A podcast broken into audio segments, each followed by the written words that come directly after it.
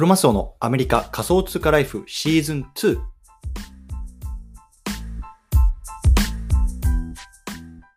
はい。では、毎日スペース、今日も始めていきたいと思います。よろしくお願いします。今日12月の20日ですね。火曜日ですね。よろしくお願いします。で今日ね、ちょっとあの早めのあの開始になってるんですけれども毎、毎日ね、僕は10時半から、夜10時半からスペースやってるんですけれども、今日ちょっとね、あのアメリカの方に帰るので、この後、フライトがあるんですよ。なので、ちょっと今日10時半はね、こう皆さんと声を共有できないので、ちょっと早めにやらせてもらってます。もしかしたら皆さんね、あのちょっとお昼休みなんかにこう聞いてもらってるのかななんて思うんですけれども、これレコードしてますし、あとでね、ポッドキャストの方にも載せておくので、もしね、ちょっと今は都合悪いんだなっていう方はね、あのもう自分の時間を大切にしていただいて、あの後で聞いていただければなと思いますので、よろしくお願いいたします。というところで、今日ですね、23年の NFT トレンド、えー、A16Z の最新レポートを解説、こんなね、テーマで話していきたいなと思います。でね、あの今日僕がね、こうツイートした内容っていうのをね、まあ、一つずつ解説していこうかなと思うので、そのあたりのツイートですね、今日、えっと、このスペースの上の方に貼ってます。もしね、興味がある方、そちらの方もね、合わせて見ていただけるとね、いいかなと思いますのでね、早速やっていきましょうというところで、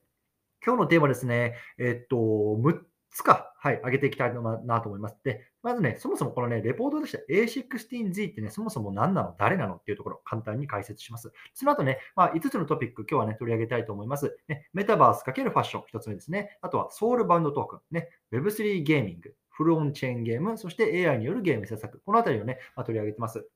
でかあの最初にね、あの言っておくと、今回のね、このレポートめちゃめちゃ長いです。あめちゃめちゃ長くて、あの別に NFT とか Web3 だけじゃなくて、例えばね、医療の分野とか、あとは、えーと、フィンテックとか、あとなんだろうな、こうアメリカのなんだろうあの経済状況とか、そんなところもね、こうマクロな視点とかっていうのをまとめられてる中で、まあ、僕がね、こう NFT とか Web3 とか、いわゆるこうクリプト関係に関するところだけね、ちょっとピックアップして、まあ、6つ、あの5つかあの取り上げた感じになります。なので、まだね、全体見たいなとか、あとは、ま他どんなこと言ってるのかなっていうところをね、追いたい方は、あの僕のね、この連続ツイートの最後にね、ま参考資料として URL 載せているので、そちらの方もね、合わせて見てみてください。はい、ということでね、入っていきましょう。そもそも A16Z って何なのかっていうところ、簡単に話していきます。でこれね、あのアメリカのベンチャーキャピタルですね。まあ、つまり、まあ、あの投資家さんからお金をね、まあ、あの募って、で、そのお金を、まあ、あのあるプロジェクトとか、まあ、企業とかに投資することによって、まあね、あの自分も投資家さんもこうグロースするというようなあの感じの警戒をやってる人たちですね。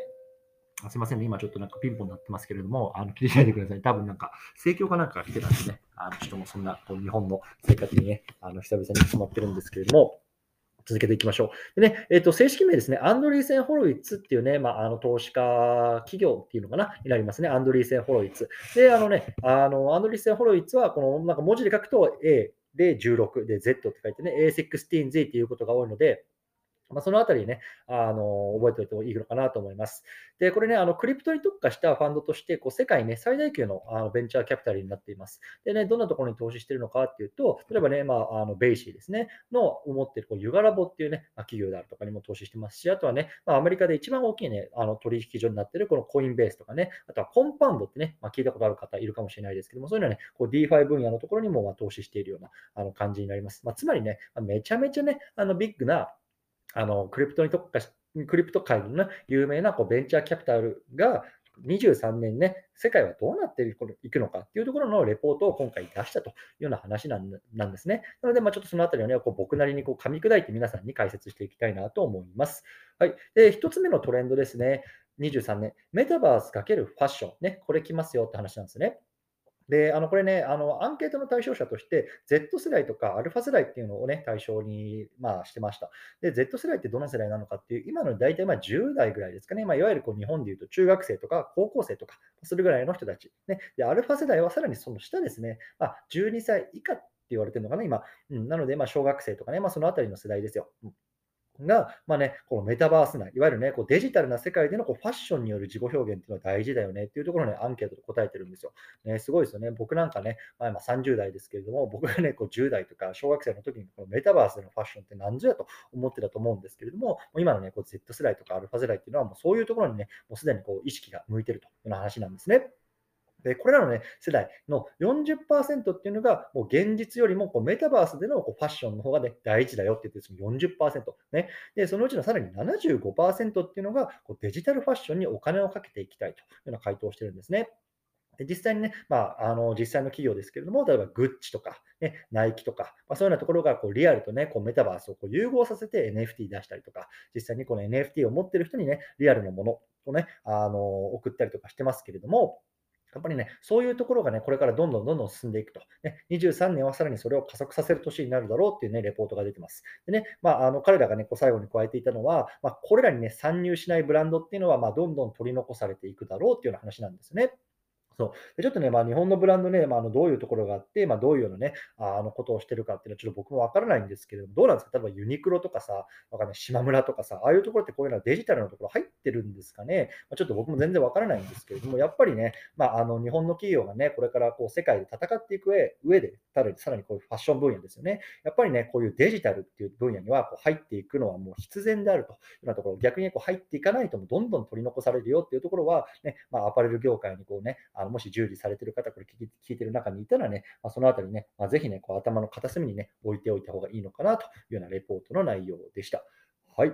これ1つ目ですね。メタバースかけるファッション。で2つ目トレンド、ソウルバウンドトークンですね。ソウルバウンドトークンね、SBT なんて言われますけれども、これもね、結構日本の今 NFT 会話だと割とこう有名じゃないですか。いろんなね、ところがこう SBT 出しますよとかってね、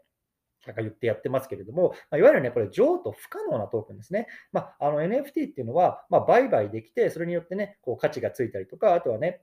こう転転送できたりとか、まあ、すると思うんですけども、もう一番最初に、ま、ミントとか送られた、まあ、ウォレットからこのと SBT って言われるものは、まあ、映せないんですね。で、結構ね、こうソウルバウンドトークンという言葉自体は、あのイーサリアムを開発した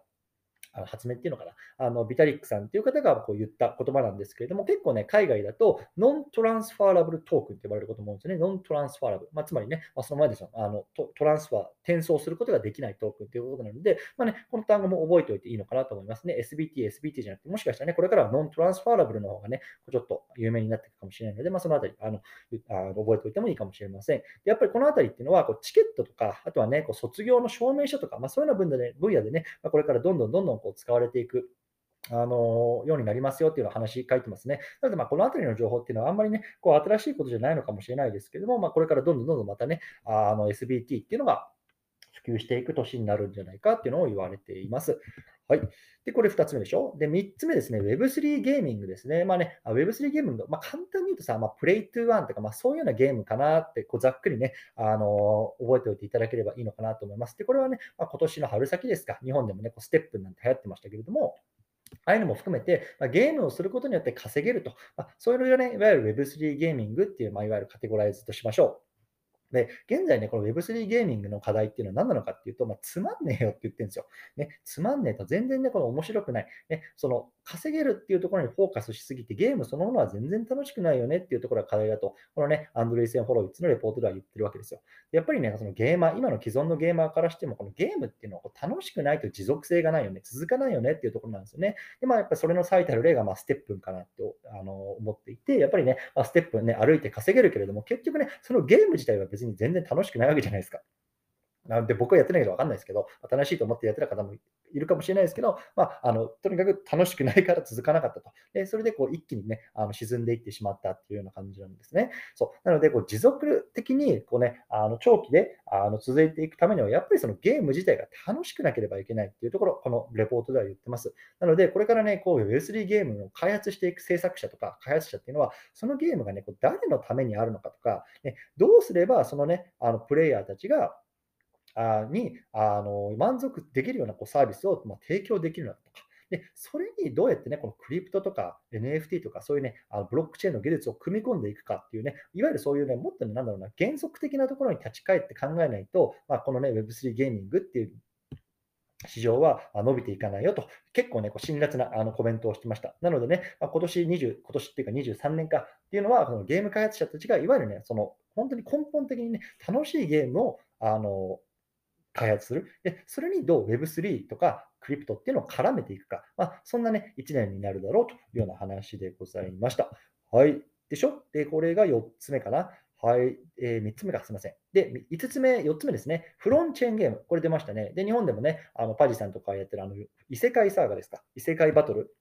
あの辺がね、こうフロンチェーンゲームで結構あの人気になって、人気というか、あの話題になってましたけれども、まあ、いわゆるね、このゲーム内のキャラクターとかさ、アイテムとか、あとはね、そのストーリー全体っていうのを、いわゆるもうブロックチェーン上に載せちゃうゲーム、載せることのゲームをこれフロンチェーンゲームと言いますというような、あの、手を言ってますと。ね、でそれっていうのは、例えばね、今までポケモンだったらさ、あの運営者がまあ任天堂だよね、あれ多分。あの、任天堂が例えばね、まあ、あの何かね、あの、を意図して、例えばね、その内容、プレイをいきなり変えたりとか、ね、アイテムを消したりとか、そんなことができたりし,、ま、ししちゃできる可能性があったんですけど、このフロンチェーンゲームになると、もうね、ブロックチェーン上にもう全てが載っちゃってるので、ね、例えばいきなり削除されたりとか、検閲されてるとか、検閲されたりとか、まあ、そんなね、必要がなくなりますよっていう話なんですね。そう。でね、22年っていうのは、このフルオンチェーンゲームが、まあ、ちょっと出てきたみたいな年になっていて、で23年っていうのは、まあ、そこにね、まあ、どんどんどんどんこう新しいアイディアとかっていうのが乗っかってきて、さらにね、飛躍するようなね、年になるんじゃないかって言われてますので、もしね、こうゲーマーでゲームが好きだよって方はね、このフルオンチェーンゲームね、追ってみると面白いかなと思います。はい、じゃあこれ最後のトピックですね、今日。はい。AI によるゲーム作成っていうところ挙げられてました。で、皆さんね、あのチャット GPT とかやってますか？ね、あの AI によってこうチャットができる。ね、自分が投げ返した質問に対して AI がね、もうそれなりのね、答え、ね、を返してくれるみたいな。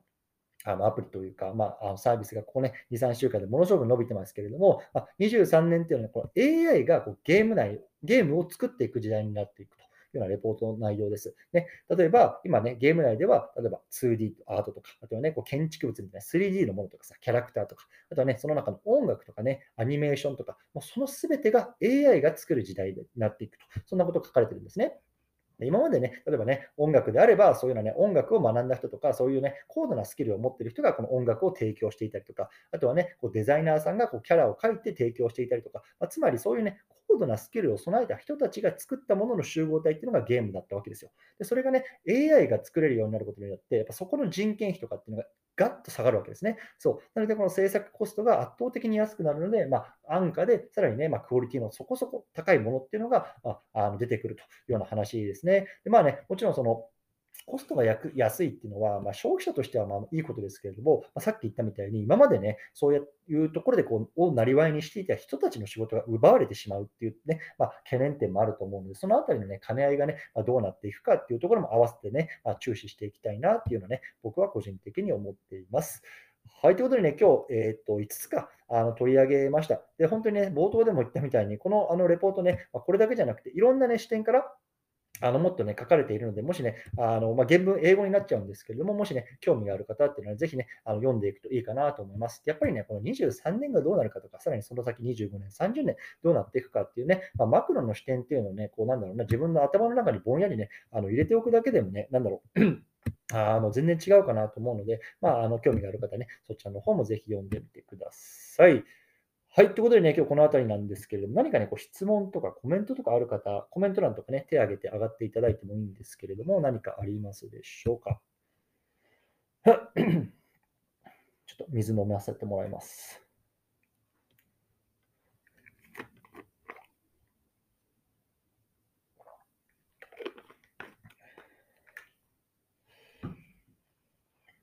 はい、じゃあちょっとね、簡単にあの雑談だけあの最後していきたいなと思うんですけれども、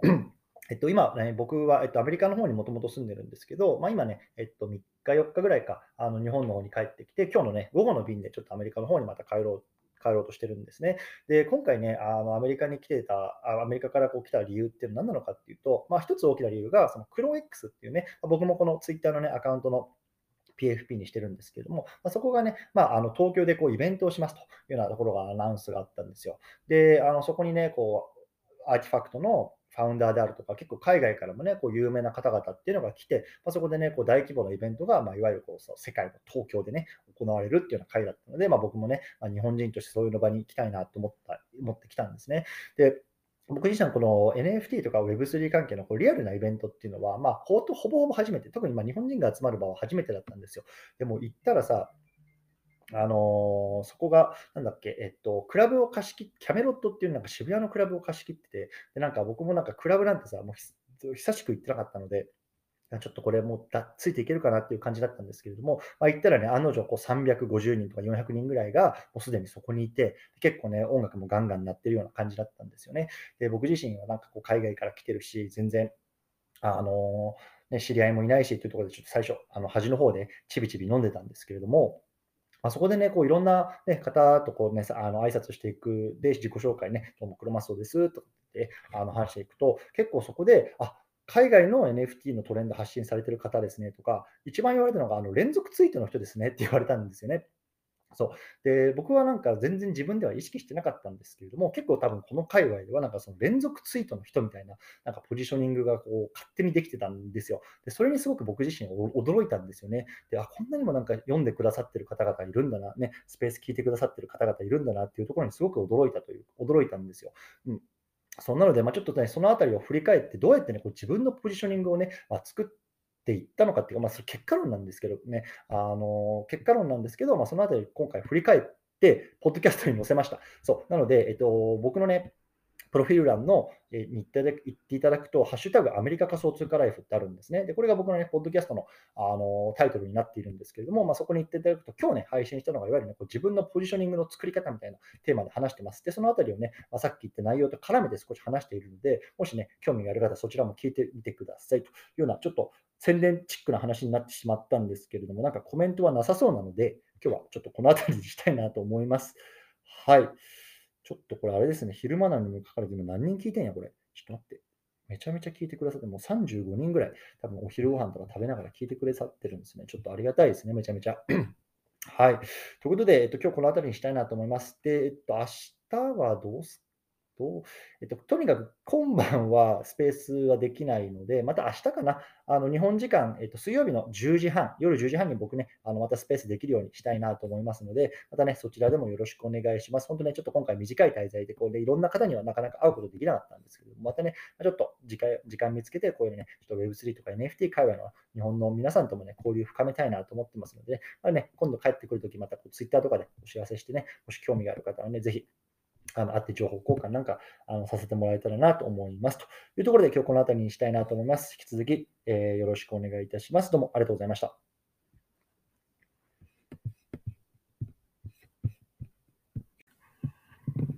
最後にちょっとあの付け加えさせていただきたいんですけれども、えっと、 Voicy のパーソナリティに、まあ、改めて応募しました。で皆さんでもしあお前に Voicy 話させてやってもいいよっていう方がいたら、ぜひね、あの推薦フォームに推薦していただきたいんですね。で、このね、あのポッドキャストとかの概要欄にあのそちらの方を載せてるので、もしね、興味がある方、そちらの方もクリックしてみてください。で、まあ、 Voicy 知らない方にね、簡単にあのお知らせしておくと、まあ、 Voicy って、まあ、日本のね、まあ、いわゆるこういう音声配信メディアの、まあ、最もまあ権威があると言われているようなところだと思います。で、なんで権威があるかっていうと、あの全員が全員そのプラットフォームで配信することはできないんですね。で、まあ、あのそこは、えっと、審査に受かった人しか、あの配信ができないんですよ。そうで、そのしかもね、その通過率っていうのもなんかすごい低いパーセント、なんか5%とか1%とかなんかそれぐらいなので、本当にね、まあ、狭き門で選ばれた人しか、まあ、そこのね、場で発信できないんですね。でもやっぱりこの NFT とか、まあ、Web3 の界隈で活躍されている国内の方ですね。例えば池谷さんとかさ、周平さんとか、あとまあいろんな方、今最近こう NFT に関して発信されている方いますけど、大体この voicy のプラットフォームを通じて、まあ、あのリスナーの皆さんとか、まあ、他のね、NFT のプレイヤーの人たちとコミュニケーションを取ってますよね。でまあ、僕自身にやっぱりこの毎日こうスペースとか、まあ、ポッドキャスト、ね、Apple Podcast、Spotify、そのあたりの媒体を通じて、まあ、海外のこの NFT のトレンドなんかを発信してますけれども、やっぱりね、まあ、国内のそういうような層にリーチするには、 Voicy のプラットフォームで発信するのが一番ね、なんだろうな、近道というか、早いなってやっぱり感じたんですね。なので、まあ、今日はね、ちょっとそのあたりの、あもあってま、改めてね、まあ、あの応募してみました。で、僕もね、過去に別に応募したこと何度かあって、うん、3、4回目ぐらいだと思います。でもね、まあ、今までこう全部跳ねられてきているので、もしね、あの喋ってもいい、話聞きたいなっていう方がいたらね、ぜひその推薦フォームのところに、